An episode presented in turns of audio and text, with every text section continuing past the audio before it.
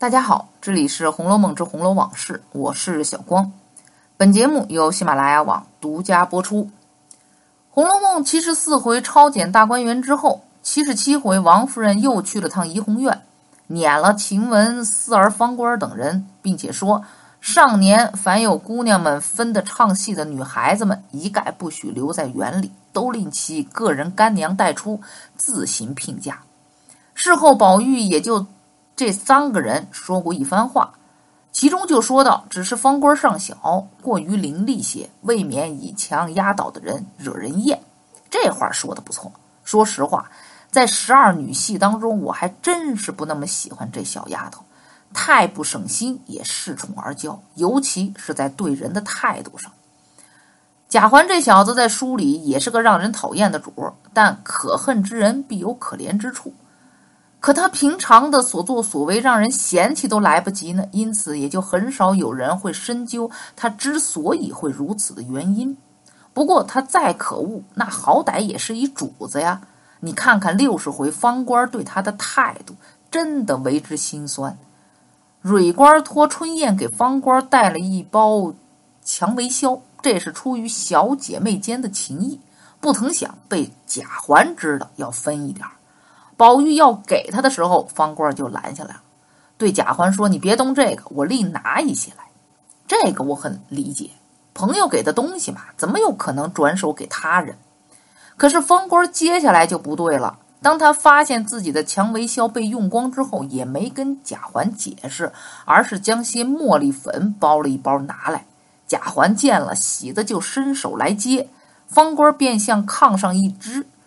贾环只得向炕上拾了，揣在怀中，方作辞而去。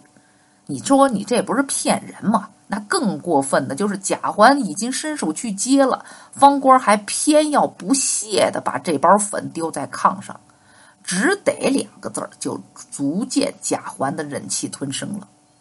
我们总在说贾环从小不学好，上上下下没一个不讨厌他的，但你看看周围之人是如何对他的。一个被压在大石头下面的植物，你还希望它长得笔直挺拔吗？人之初，性本善；人之恶呢，则大部分我认为来源于后天。周围的人和环境没有给予贾环，甚至是赵姨娘温暖，我们又怎么能要求他们给我们以暖心的回馈呢？一个温暖的拥抱和话，真的就那么难吗？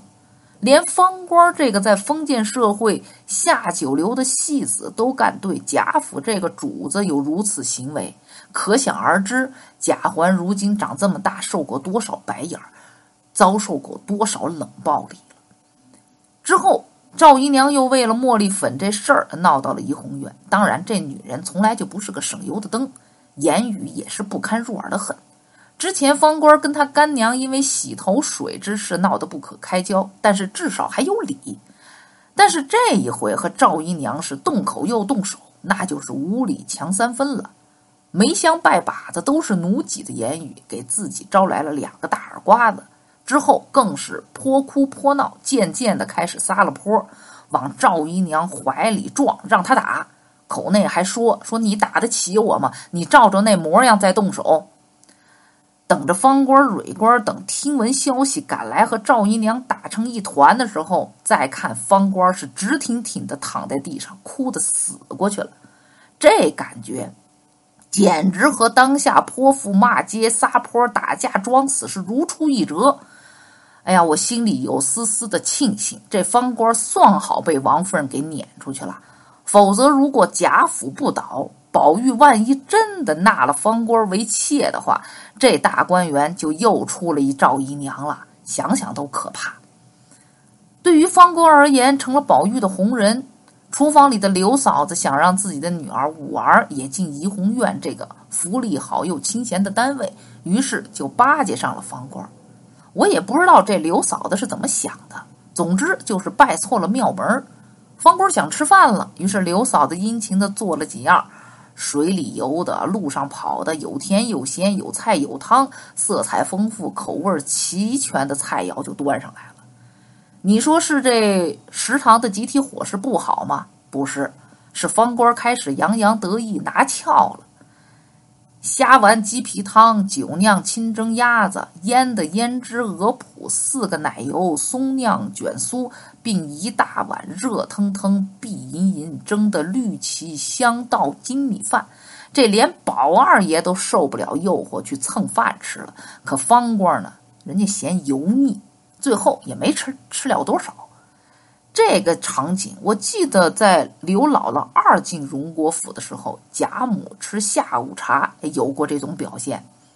看见螃蟹馅儿的小饺子似的，贾母就皱眉头说：“这油腻腻的，谁吃这个？”方官这恃宠而骄、被宠坏的劲儿，都成主子样了。总之，和宝玉的亲近让他变得越来越不可爱，说话做事儿自以为是而不自知。似乎这一切都成了常态。小戏子们多因家庭关系被迫从小学戏，都是苦出身，但不知道为什么一朝得势之后，就成了曾经最讨厌的那一类人。或许这也是一种强烈的自卑瞬间转化的变异吧。方官自进了怡红院就没消停过，与干娘斗，与赵姨娘斗，不停的在吵骂。和与人的摩擦当中度过，那可想而知，他的人际关系又怎么可能不紧张呢？贾府就是一小社会，再加上方官和宝玉走得那么近，王夫人不针对他、不撵他，那都是不可能的事儿。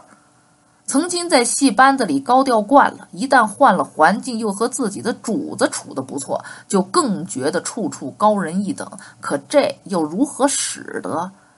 方官命中就该有此劫，红楼未完，也不知道他未来到底如何。但愿能吃一堑，长一智吧。